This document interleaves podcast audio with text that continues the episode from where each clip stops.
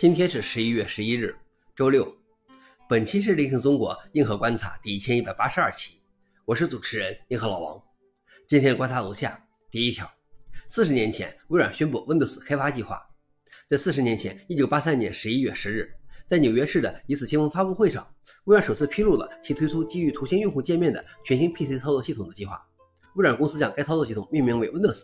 虽然微软希望在一九八四年四月推出 Windows。但第一个版本却是在首次宣布两年后才上市。有趣的是，微软最初希望 Windows 应用程序可以重叠显示，但是最终在 Windows 1.0中采用的是平铺式窗口，应用程序会自动调整其大小以适应屏幕。所以现在的一些 Linux 平铺桌面环境还真不是什么错举。该操作系统在头两年的销售量仅为五十万套，销售失败。事实上，直到1990年 Windows 3.0的发布，该操作系统才真正取得了成功。消息来源：New York。老王点评：我用的第一个图形化桌面操作系统已经是 Windows 3.1。其底层运行的是 DOS 6.2.2。第二条是，苹果公司为在 iOS 上侧载应用做准备。iOS 17.2有了一个新的公共框架，名为托管应用分发。通过分析这个 API，发现了一个新的未使用的权限，它将允许第三方应用程序安装其他应用程序。换句话说，这将允许开发者创建自己的应用场景。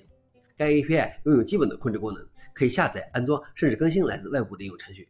它还可以检查应用程序是否与特定设备或 iOS 版本兼容。根据欧盟的数字市场法案 （DMA），大型科技公司除其他事项外，还必须允许用户从第三方来源安装任何他们想安装的应用程序。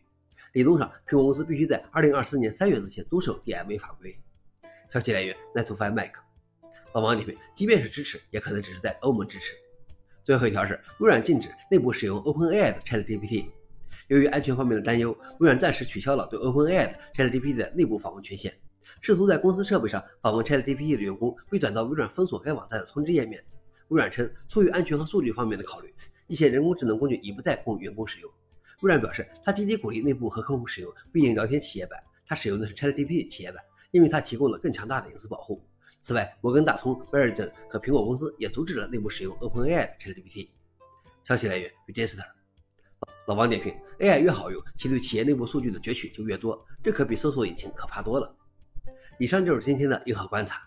想了解视频的详情，请访问随附链接。谢谢大家，我们明天见。